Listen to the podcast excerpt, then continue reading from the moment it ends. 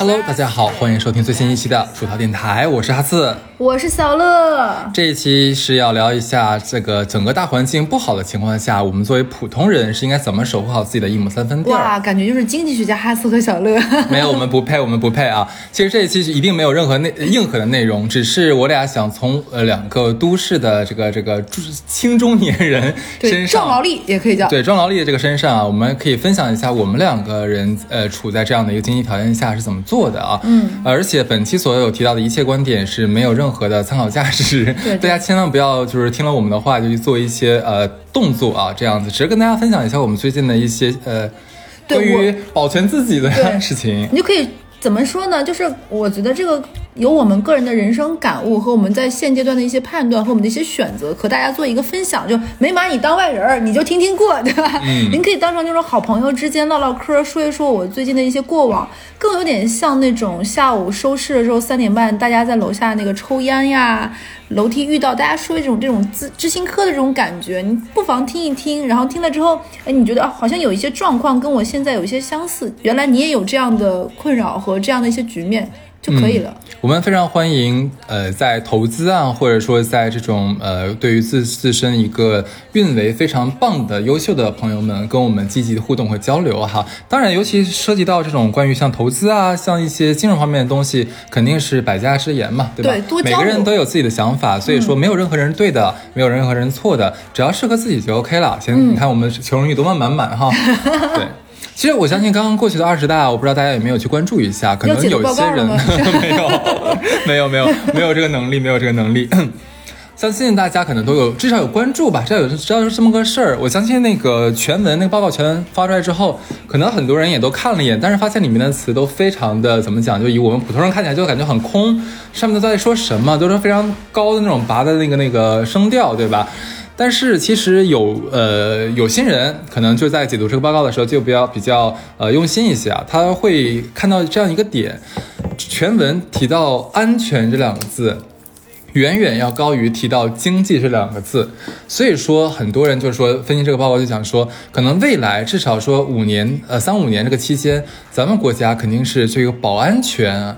要远远大于这个保经济，当然经济安全也是其中保护的之一。那么也会看感觉得到，那可能就不会再像过去的十年里面，就是每一次做这个报告的时候都是重点提到经济啊，这个也是一个方向。所以呢，就是在未来的一段时间。在国内如何就保护好自己？那国家这个政府在保护国家，那其实我们个人的话就是保护自己的银行卡里那点东西，对不对？所以说这个东西相对来说，对于我们每个人来说就更有意义一些。所以这一期我们就是讲一个稳字。哎，我刚刚讲说，其实安全拆解出来的下一个词就是稳。我上学那会儿，我特别就很，我是个急躁型的人，我总觉得，哎，我这段时间复习的很好，为什么我考试的成绩其实没有就特别好？有的人我妈当时就经常跟我说一个词，我特别喜欢分享给大家，就大家可以发现，我妈是一个金句特别多。我妈对我说一个最多的一个词就是不要急，稳中求胜。嗯，你稳在那里不动，慢慢慢慢的往前啃都没有个词，其实就可以了。就在我学习二级市场就股票的时候，其实呃一直在领导我的这个人，他有跟我讲过一句话，就是很多人在炒股的时候，呃第一想法是我要赚钱，不然的话我进到这个市场里面来干嘛呢？就浪费我的时间，还让我担惊受怕。修为其实不是，其实不是 真正呃比较好的一个心态是叫做我先保证自己不赔，对，这是第一步。但是你相信我，百分之九十九的人都做不到。很多人只要一看到，哦哟，有一只股票拉上来了，我不行，那我必须要跟得上，跟着赶上车呀，不然这个我不赚钱等于赔钱了呀。对其实这个想法会反反而会让我们失去更多更多的这个本钱啊。对，那我们就直接说第一点吧。嗯，第一点其实就是保住你现在的工作，因为之前小乐有讲过一个嗯。道理吧，就是工作是这世界上唯一一个让你稳赚不赔的事情。对，它不会让你所谓的，就你可以理解为，其实保住工作这件事情，就是让你有一个相对稳定一点的现金流。当然了，我们没考虑一些极端状况，比如说被开，开他肯定也要赔你个几加一，对不对？n 加一几方面。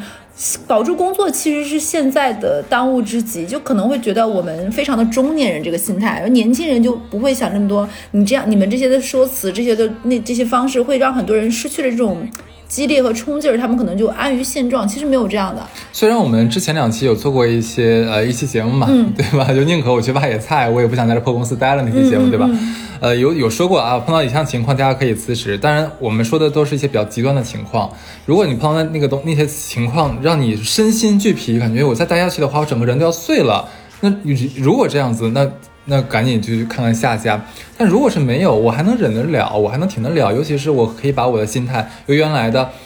我要责任心爆棚，调整到老娘就是来躺平的，有这个心态的过程。对，其实你可以非常不在乎的。在现在这个职位上继续做，为什么说现在在这个阶段有一个工作，就是给，其实就是给你一个保底。我每个月我我知道每个月假如到十号，我的银行卡里面就会有一笔钱进来，这笔钱也许多也许不多无所谓不重要，但是我至少知道我下个月我是有钱花的，我的房租房贷有着落了，这个会给你很大的安全感。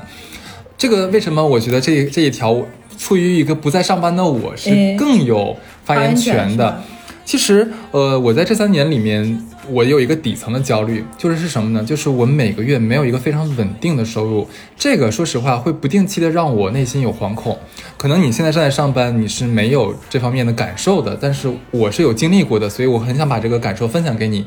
一旦你出现了这个感受，你相信我是非常非常非常糟糕的，尤其是对于一个成年人来说，就是你没有这个稳定的收入。我甚至都没有办法做出我下个月想要做的事情的一些安排，嗯，因为我不知道下个月我的收入够不够支撑我去做这些事情。这个东西，有的时候会会会。会击碎一个成年人的这种非常安全感，对你的你所谓的那个堡垒和那个什么，对，所以说一定大家一定要在这几年啊，尽量是不要说做出一些非常激进的决定和选择。刚刚，嗯，你你说我说，例如说，我忽然想，我现在要辞职去追求我的梦想和远方，我要去辞职创业，我就要做的是这个事情。是的，这个事情其实对你来说比较我要说的。嗯，我我这个地方打断一下，我是怎么想的？是这个样子。为什么我要想在这个地方打断？就刚刚哈斯说那些，因为我们两个就是两个两个类型的，就是在面对这个问题。就哈斯就是选择暂时先休息，有自己的事业。那可能我一直是一个上班族。其实很多人会来找我问说，小乐啊，你好像很忙，你有很多事情在做，你告你有什么事情能带上我呗？就是我现在可能手里有点闲钱，我也不想上班了，你有什么事带上我？这种找我的人很多，我估计找你的人很多。如果你听我们节目，你也是这样的人，其实你就适合在这好好上班。我要说的就是说给你们这样人，你们可能会说我很极端，就是首先你没什么爱好，你也没有想好自己干嘛，老想跟别人说说你有什么，你带上我，那说明你真的就挺适合上班的。上班就是你不需要想什么，有人告诉你你每天要干什么。嗯，但如果你是那种。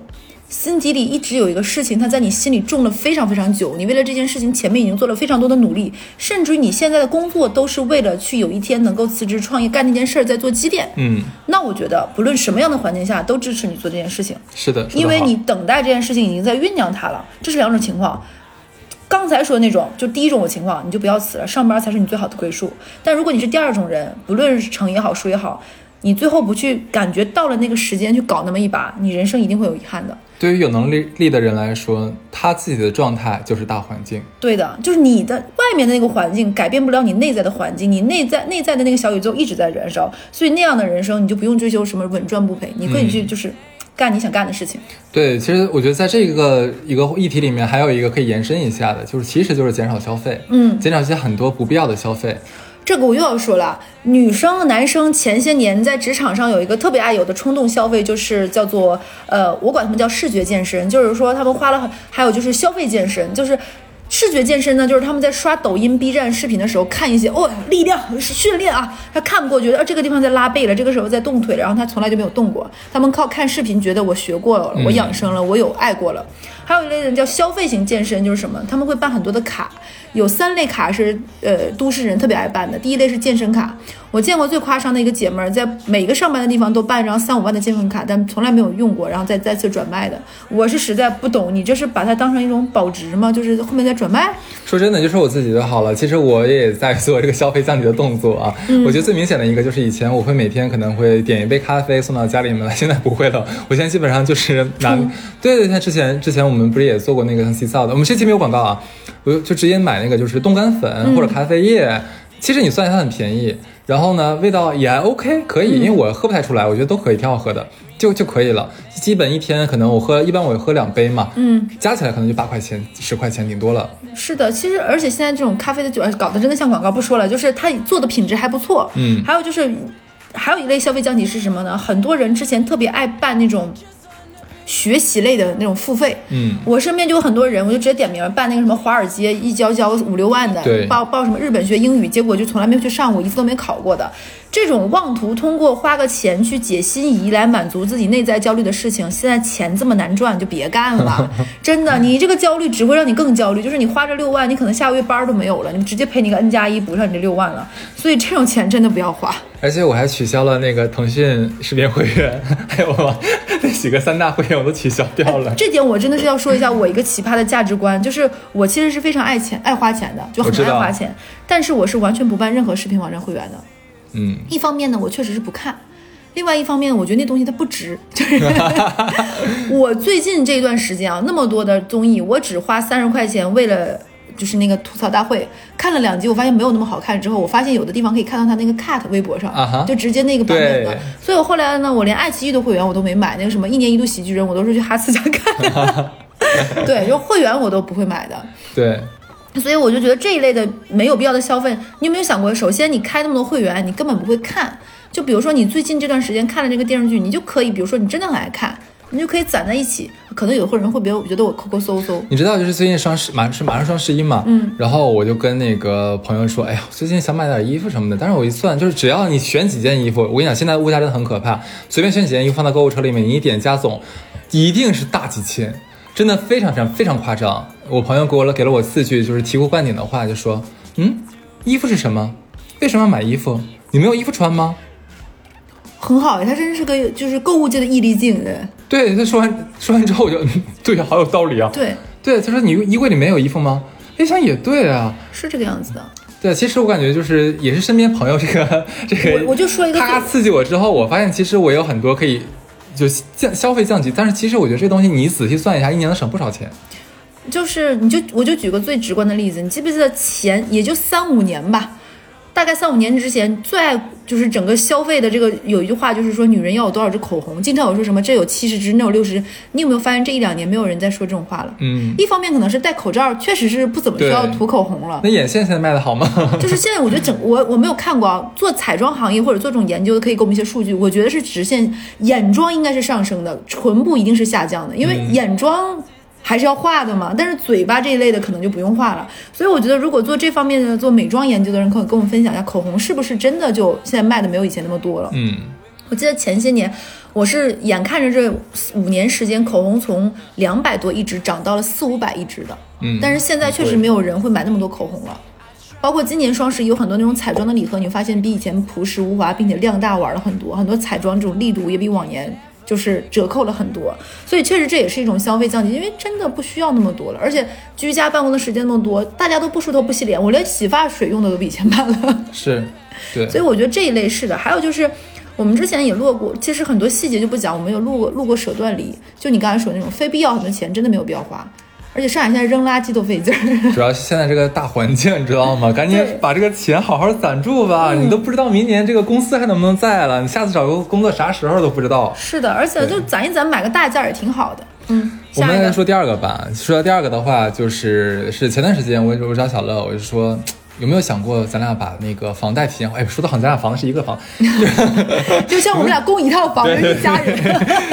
神经病。开始商量咋还了，是吧？对但其实我有的事情还愿意找小乐一起聊一聊。嗯对，就是问我说，我有点想把房贷提前还了，为什么？其实，在咱俩买房子那个节骨眼儿啊。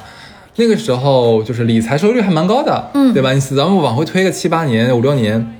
哇塞，你那时候买个信托，至少是百分之八年化利率以上。你要是买一个那个银行理财产品，百分之六的遍地都是，我那天。我那天有翻我的理财理财的那个账户啊，我给大家说，我是一三年毕业就开始买，先是在我在的那个公司里买一些，买过一些银行一些基金，我是眼看着收益，我毕业那年居然有。十年化就是你买什么两年滚三年的那种年化十点几，还因为你买了多少钱可以加个零点五，还加个一一点几的加息。我是眼看着一三年是有这样的产品，并且保本的。到现在三点八的都不多见了。一三年的信托一般是百分之十二起，是的，就是你现在看看这个利率降的有多快，所以在那个大环境下，你想那个时候房贷利率多少？基本上四点几嘛，对，还有打折，九五折、九折，那个对对对对对，因为我就是打了九折的，所以我是四点四一的房贷利率。但是如果我随便买一个保本的理财产品的话，都是远高于这个的。那我当然要把这个钱作为贷，做先做贷款，然后把这个剩下的钱，然后拿去买理财了。理啊理我是赚的。但是你现在看现在。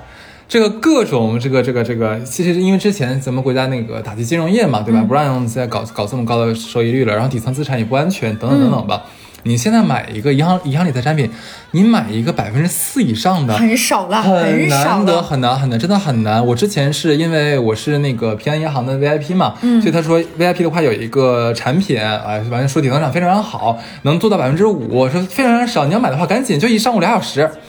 我在想的时候，他说：“哎，你不用想了，卖完了，卖完了，对，因为那个人有联系我了，你 卖完了。”我说啊，很快，而且它其实额度蛮高的，很快。很快卖没了百分之五的，你想想，就基本上可以说是根本没有俩小时，就基本就十几分钟就全部全部卖空了，几十个亿吧，好像当时是，嗯，就真的很可怕，你知道吧？所以说现在的话，你把这个房贷，我甚至想提前还，其实对我咱们来说就算一个理财了，是的，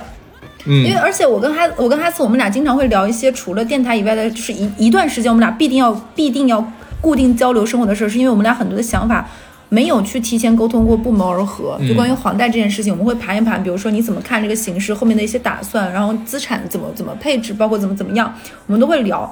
就是大家可以搜一下，其实现在提前还贷都有点像一个大趋势，因为相信有这样的一些打算的人非常多，尤其是比如说他可能是做一些小额经营周转的，包括以前是做一些线下门店的，那可能因为疫情和大环境，他会发现，哎，我与其再去扩张激进的去做，那我不如收敛一部分资产去做一些其他的偿还，提前把一些之前的债呀、乱发乱七八糟清一清，或者是这一方面的配置。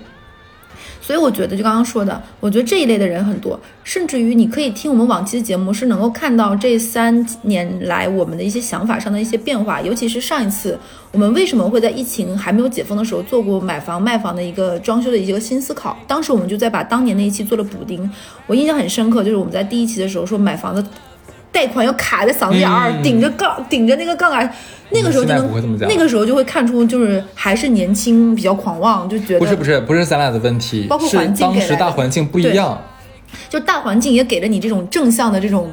刺嗯。激，你觉得你可以，你能这个环境的预判各方面，然后在。疫情中间那期我们就讲过，其实大家还是要量力而行的，嗯。包括买房子要给自己留出一个余力的，包括现在我觉得我们两个的判断是一致的，那就是如果非非刚需必要，哎，我觉得我可以接下来就直接说这个问题，就买房子这个问题了。嗯首先我俩最近肯定不会买房子啊，对只是说一下，因为身边最近有一些刚结婚的我的朋友，嗯他们要买房子，然后还有一些朋友他们因为孩子的问题，嗯他要置换，对等等等等吧。其实我个人感觉，反倒现在。呃，如果你真是刚需要买房子，是个好时候。是的你只要是哪怕是上海，你只要问中介，中介都会告诉你，如果你买二手房的话，你可以至少至少往下砍百分之十。如果卖家百分之十不给你让这个利的话，咱就直接看下一家，因为绝对能有比比这个便宜的。嗯，所以说可能。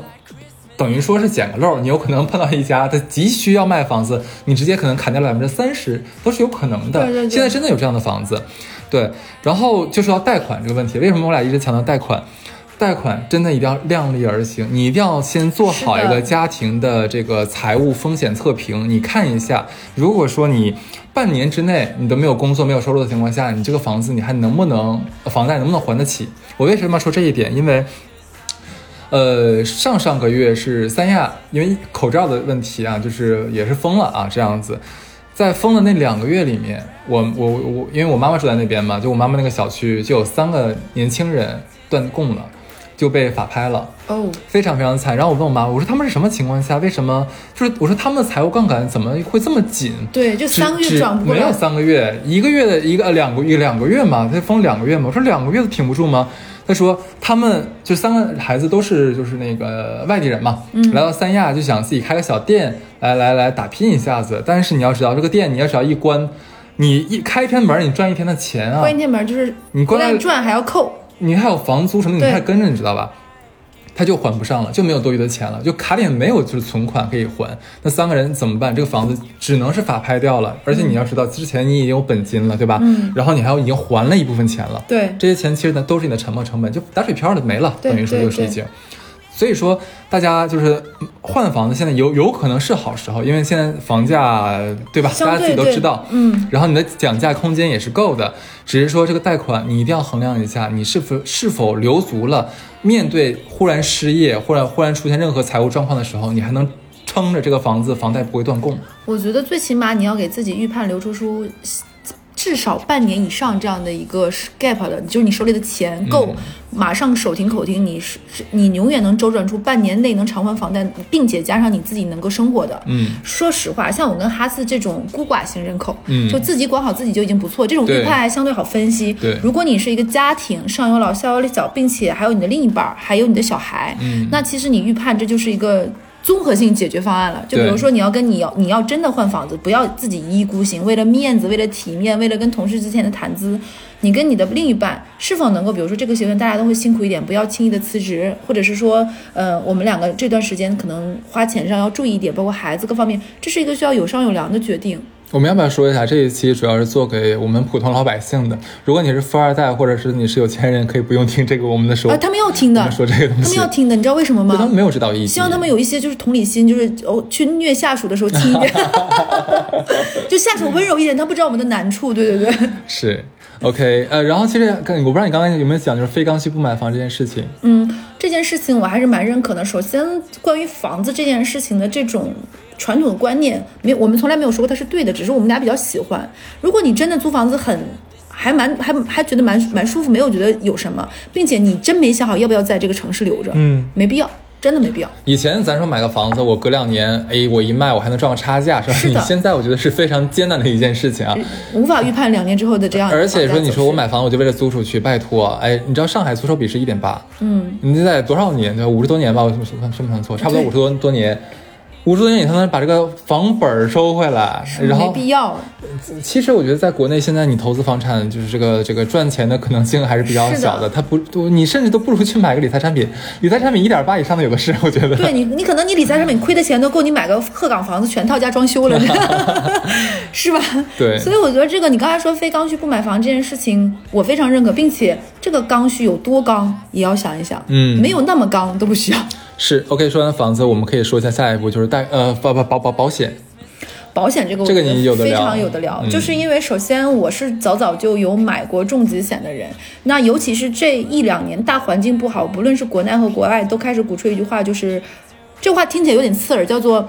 保险是不适合穷人。对穷人不用买保险，大家这不是我们俩说的，大家可能会觉得这话有点刺耳，是这样说。首先，一方面就是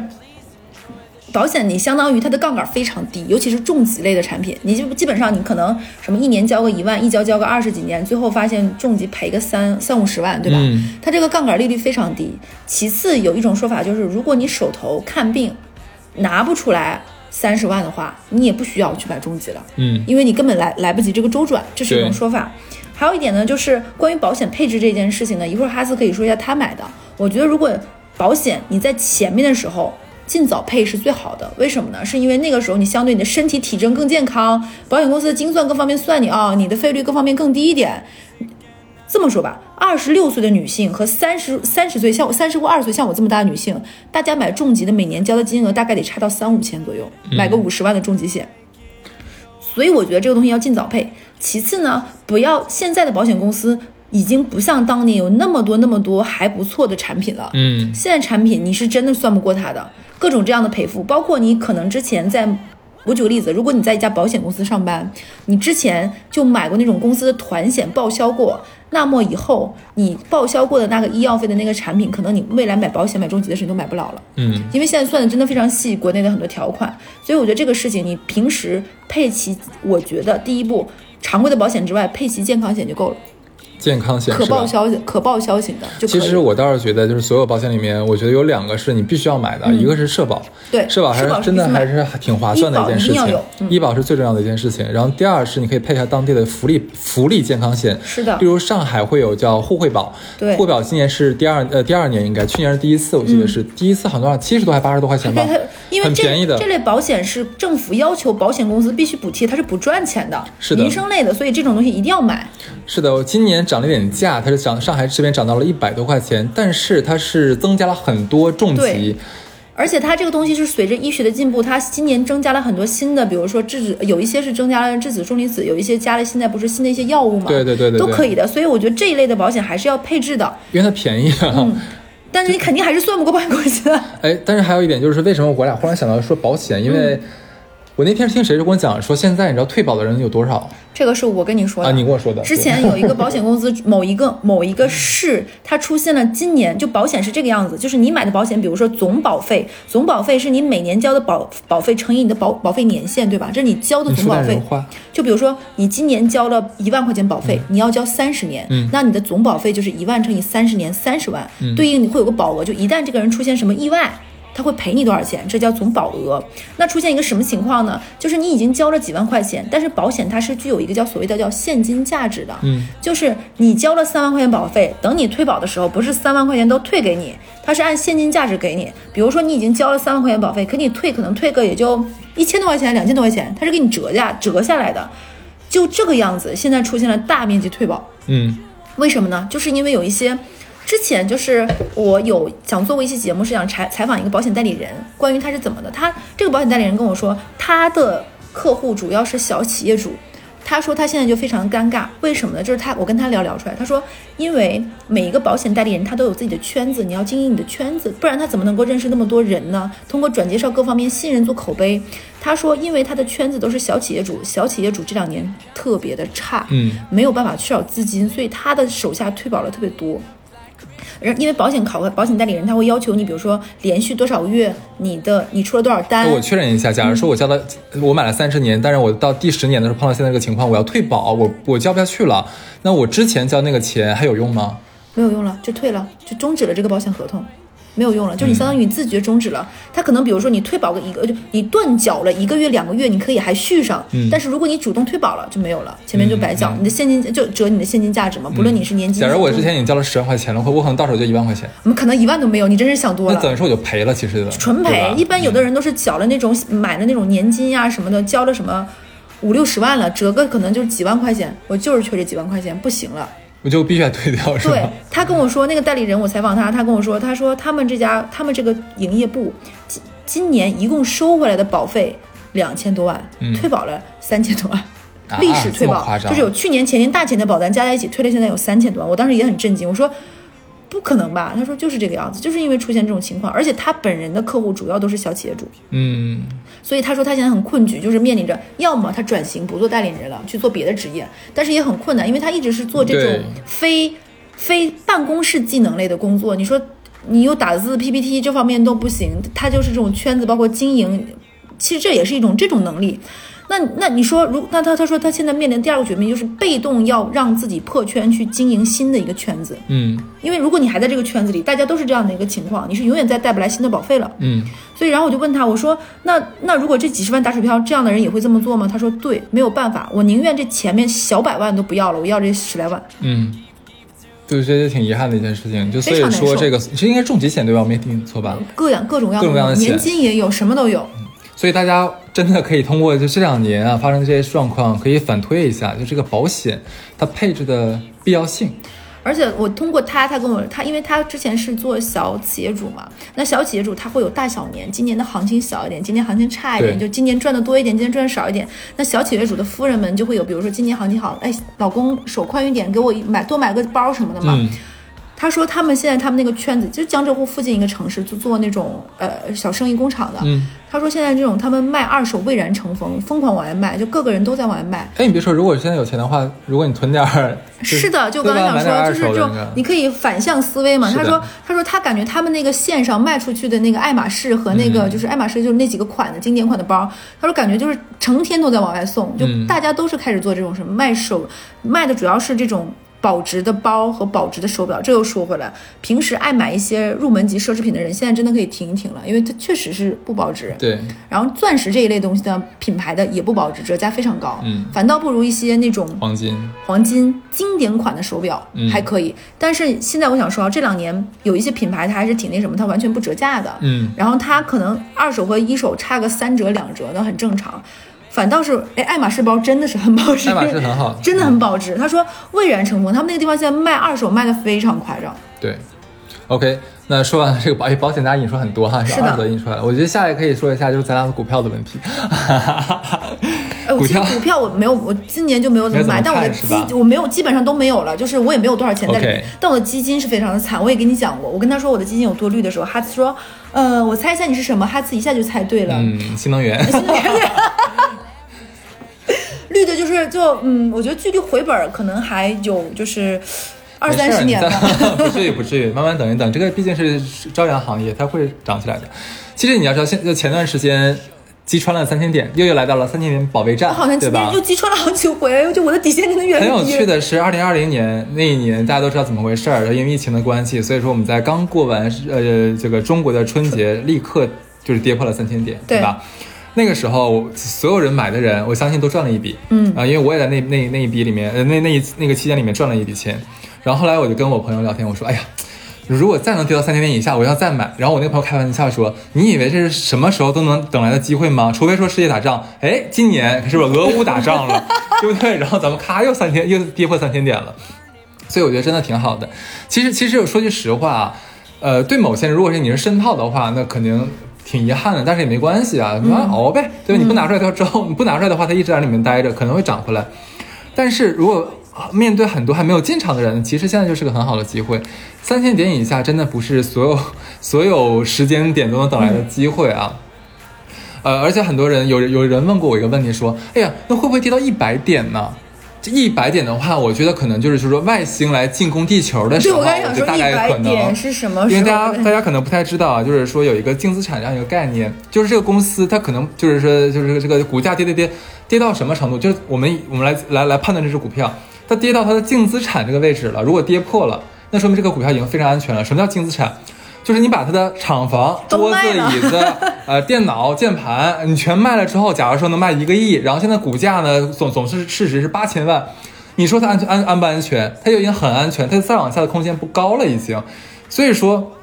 它这个股股市它不会一直一直一直跌，跌到你所有人都就是想象中那种整个是上上升 A 股变成一千哎一一百点了，这个不大可能，两千多点就已经是说真的已经非常非常极限了啊！说句实话，当然我不能这么说，万一真是哪天 外星人来了咋办呢？我在想过，好像咱上班工作这几年，我记得最夸张一次是两千七，是不是？两千七还是两千几？最最夸张的一次，嗯，有过有过有过一次是最低的，我记得。对，所以说其实如果跌破两千，呃，跌破两跌破三千点的话，大家可以开始逐步的、嗯慢慢的、一步一步的，可以开始把这个 ETF 可以买下来。哎，我这边不做任何的推荐啊，嗯我只是跟跟大家说我是这么做的，对吧？那我觉得现在很便宜，我可以慢慢买。关于这个地方，我要说的是什么呢？就经常会有人在后台私信我跟哈斯，或者是有朋友也会问说，哎，你们一直做金融业，有没有推荐股票？这个时候好不好入手？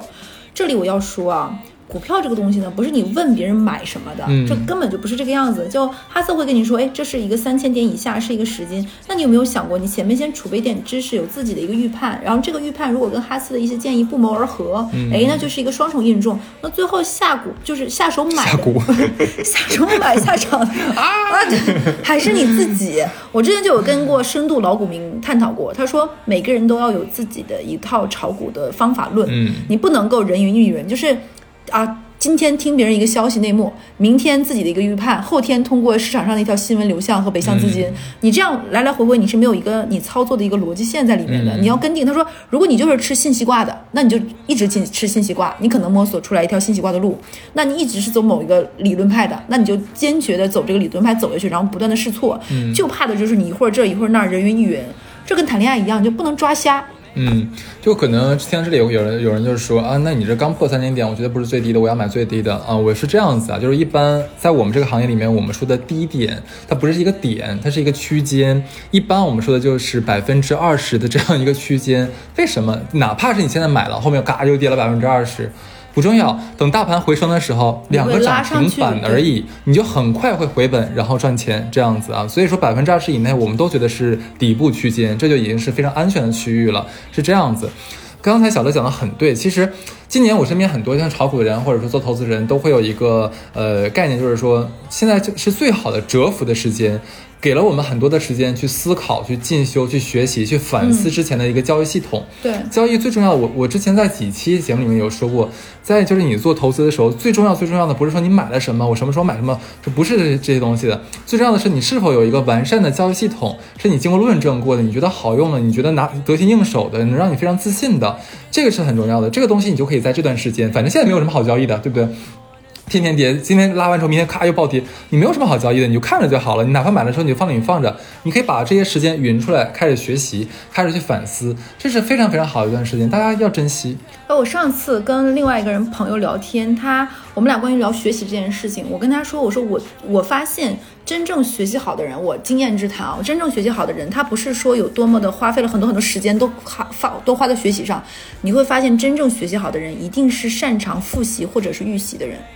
就是他一定是把这两个工作做得好的人，他才能够是学习好的。嗯就如果你想在股票上，在投资上，不能叫股票，股票我觉得较小，讲小了，在投资这个领域上取得一定经济，你一定是要花一些心思的，不然你为啥能赚钱呢？就有人亏，就是什么股票十个人，什么七个亏，两个平，一个赚，那你你凭啥人家你你是一，人家是七呢？对吧？你又没付出任何的努力，就命嘛。当然我也有认识这样的人，就是买什么赚什么。OK，说完股票的话，就可以接着说一下债券啊，嗯就是传统的跟股票对冲的一个品种。债券其实国内的可投资的债券比较窄品类比较少一点点，安全的产品也不太多，尤其如果你买的是公司债这一块儿啊，公司债债暴跌的时候跌得很可怕债这。件事情是咱小时候那些年爸妈那个年代提的非常多的，但这几年其实债是大家投资比较少的。因为之前什么 P to P 啊，各种理财产品都效率太高了。你一提到债的话，一是这个我们传统意义上的这种就是可以可交易的二级市场的债，它本来就有浮动，大家不喜欢。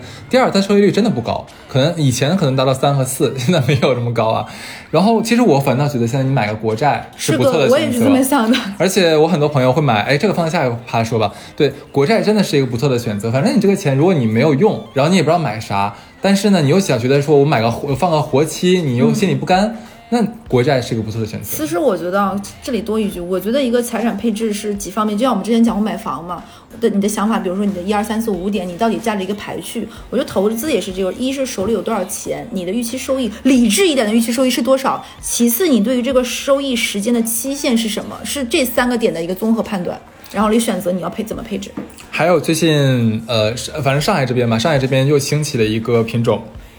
就是城投债。哦，现在很多公司在卖城投债，因为它别的理财产品它不太好卖嘛，对不对？开始做城投债了，这个东西我只能建议大家谨慎吧啊。然后选择城投债的时候，尽量看一下它的底层，这个它这个所谓的这个底层标的，它都是投的是哪里？对如果是一线城市，当然我觉得他们这些这些公司，他们一定没有这一线城市的这个标的的啊。他一般都会跟你说一些啊，我们这是什么新一线的啊，甚至说是一些比较偏远的地方。非常不建议这种。其实我真的不建议大家来购买，因为它这个这个这个还款能力和还款意愿都不是很强。大家我不能这么讲，这么讲的话，我估计如果这个公司的人听到会来骂我。反正大家做一个这个这个自己的思考判断吧啊，以稳为主。自己不懂的品种尽尽量不要买。还有就是在这个阶段，就是我我自己我自己说一下吧，就这个这个时候呢，各各个公司，尤其是以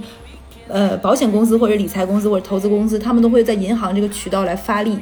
这个时候呢，很多就是开始大家在这个时候发力呢，就会有很他们大家会在里铺一些费用嘛，嗯所以就会有很多人来找上你，因为这个世界上钱真的是太紧了，嗯所以说我个人认为理财是最不建议熟人推荐的，我非常不建议。这就直接你直接目到这个银行理财这个板块好是的了。对，嗯其实我一直是很排斥这个银行的理财产品的是，那主要是猫腻儿太多了，你知道吧？你关键是你要去读那个合同，不是不能读，合同话比较累，对比较累。我要一真的要一一条条看，让我觉得很累。然后大多数的朋友可能就是说没有说像我们做过这一行、嗯这么多的丰富的一个金融知识，你看看不太懂它的产品说明书。是的，这个对你来说是一个很大的问题，你看不懂这个东西，所以说你找不到问题的点，你就根本没有办法判断这个产品安不安全，对吧？而且现在尤尤其这几年，就是底层资产频繁的大暴雷，嗯，哪怕是一些比较大的机构，它都暴雷，所以你怎么来判断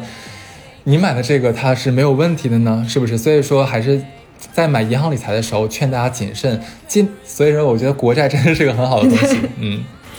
这这这个时候，就就说完这个银行理财，就直接说一下，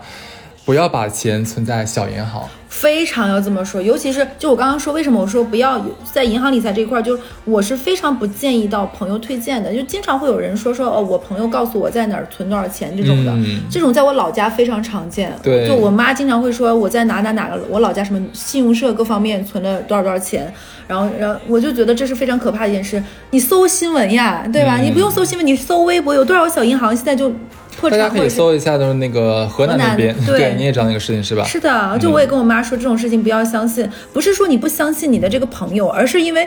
你的朋友可能也不知道自己公司是啥鸟样儿，就是这种东西千万不要买。嗯，未来的话，可能只是大银行，像国资的银行呀，然后一些像大型、超大型的，就是有三家嘛，对吧？中，哎，我不能说这样说的话不太好。对对对就是就是大家尽量选择大银行来存。如果说你所在的地方没有说非常大型的银行的话，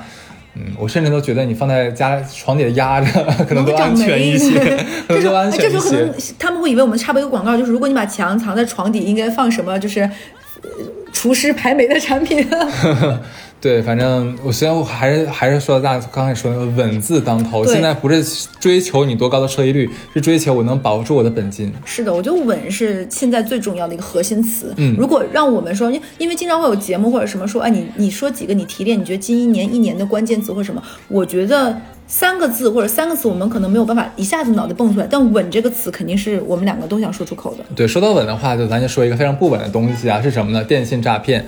尤其在大环境不好的时候，有几个行业会蓬勃的发展，例如说是中低档的白酒和香烟，对吧？然后还有一些色情行业，以及电信诈骗是非常的非常的繁荣，非常蓬勃的。因为大家这个时候都没有信心，没有安全感了。这个时候，如果有一个人他能，就是花言巧语，他就非常能打动你的内心。告诉你可以收益很高，赚很多钱，加盟什么什么什么什么，太多这种。是的，是的，所以说这段时间大家一定要谨防啊！而且你知道吗？现在上当受骗的人，这段时间跟你的学历高低、跟你的年完全不挂钩。跟你在几线城市没有，因为贪婪和对于钱的渴望是人本性上的一些东西。我跟大家讲一个例子吧。哦，我最喜欢听例子了呢。前两天刚刚刚刚刚新鲜热热乎乎发生的啊，是我一个朋友的朋友，是个女孩子，她是个法学硕士，然后是名校的硕士，是高知、对吧？而且学法律的，按理说这个警惕性应该很高，而且呢，他还是在这个银行工作，在银行的这个风控板块工作，风险控制板块工作啊这什。么叫淹死会水的的经典问题了？你这是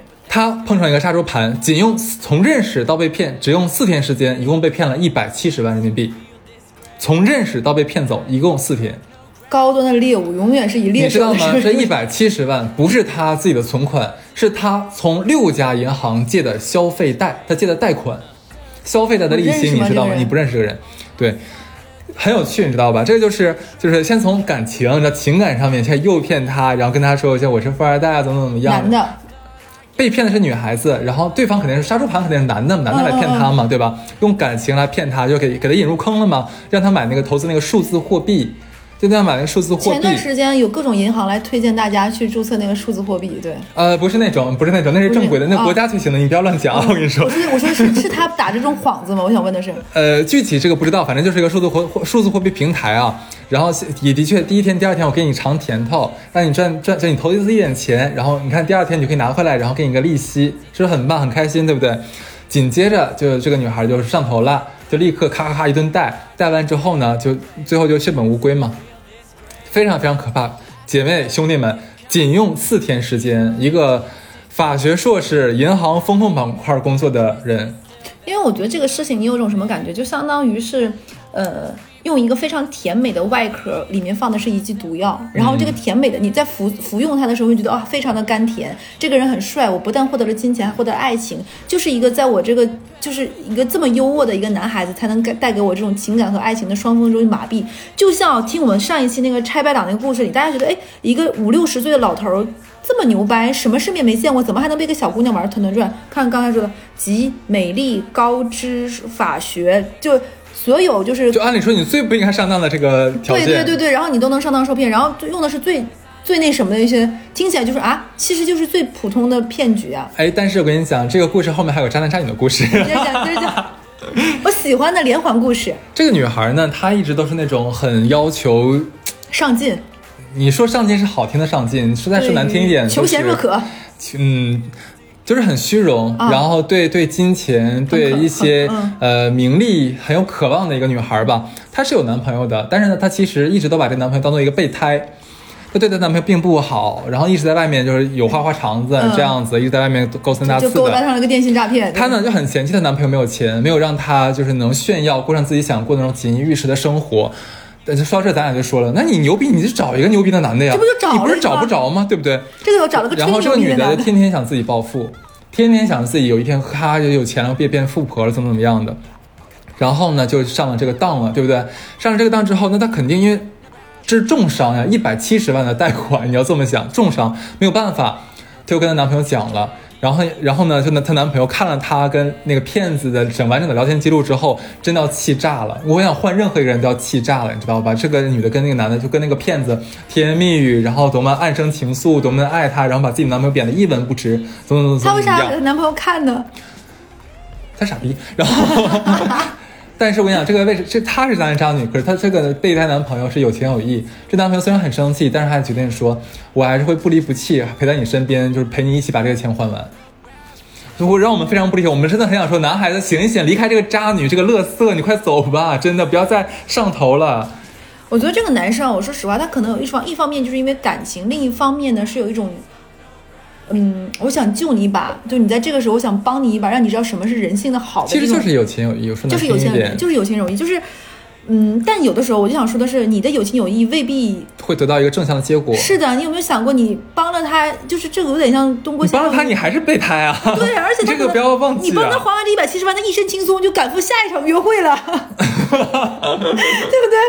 这个浑身宝贝晚安，宝贝早点睡。我要去赴下一场派对，对不对？你简直是在助纣为虐呀！你有没有？你有没有想过你，你放放过他，也是放过你自己，你也是放一条生路生活对，他可以有别的赚钱的方式。这个女的不值得，真的不值得。我也不觉得不值得建议她，赶紧让他分手。哎，你要说电信诈骗呢，我去年年底到今年年初，身边有男性和女性的两三个人被电信诈骗过，哦，而且骗术都非常的低劣。嗯，就是这个，你听起来都会觉得你也是受过高等教育和那什么的人，没事儿也是小嘴能说会到叭叭叭的，怎么能受这种骗？一个呢是朋友的妈妈，朋友的妈妈是那种高知，然后被别人说说他的学生跟他说说我有一个什么什么，你来合伙，然后先怎么怎么样。这个我这个朋友的妈妈呢，先后从家里的亲戚加自己一共拆出来了，加上借钱拆出来将近三百万，嗯然后借出去了。然后他这个同学呢，最后就真的说自己还不上，然后跑路了。嗯，现在就还不上，他就属于在家里和亲戚面前身败名裂型的这种，三百万真的不是一个小数目。嗯，然后呢，另外一个朋友呢，就相当于是什么被骗呢？这是一个女生，然后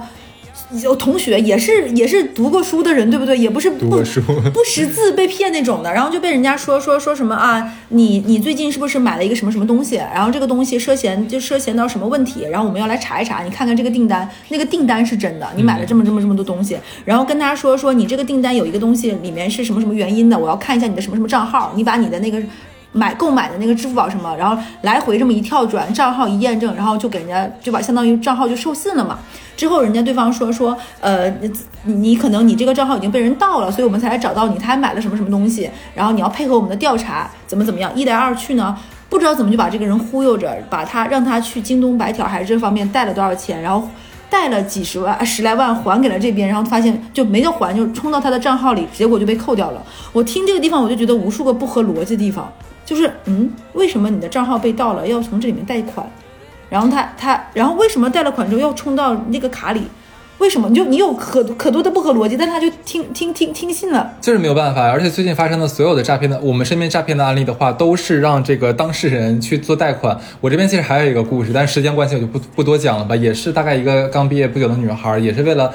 博得一个高收益吧，然后就是从银行贷了十万块钱。所以，任何人让你有任何的形式说让你手持身我跟你份证发讲，过去，不是人家强迫他贷款的，是他我就想多赚一点，怎么多赚一点呢？哦 我另外一个也是这样贷点款，借点钱，这样我不就加杠杆了吗？我能赚很多钱，都是用这种就是贪婪的思想被骗。就是因为现在这个环境就这个样子，没有什么高收益，大家对钱的渴望又是不变化的，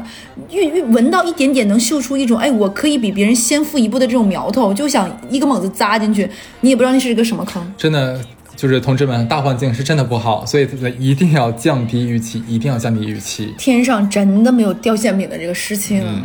就其实今天大概就说了这么几样，也是我跟小乐最近一段时间关于我们两个人我们做的一些呃关于自己这些财产的一些安排、一些想法。身边的一些人的一些事情。对，然后呃，希望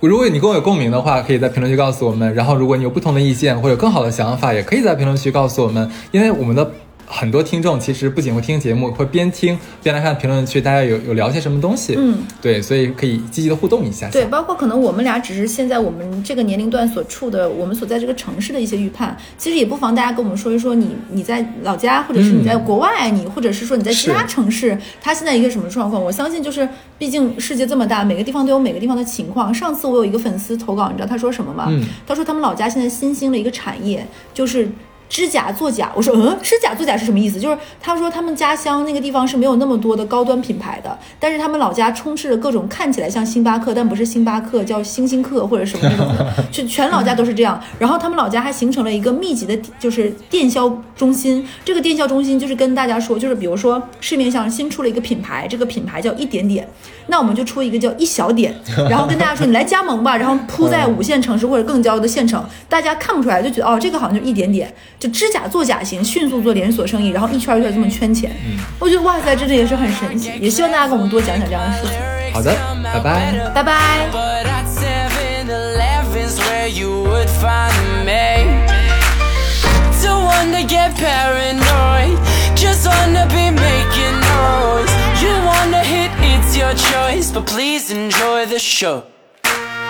Didn't smoke no grass today But that's cause I'm the one on stage. So who am I to take away? What makes you feel this great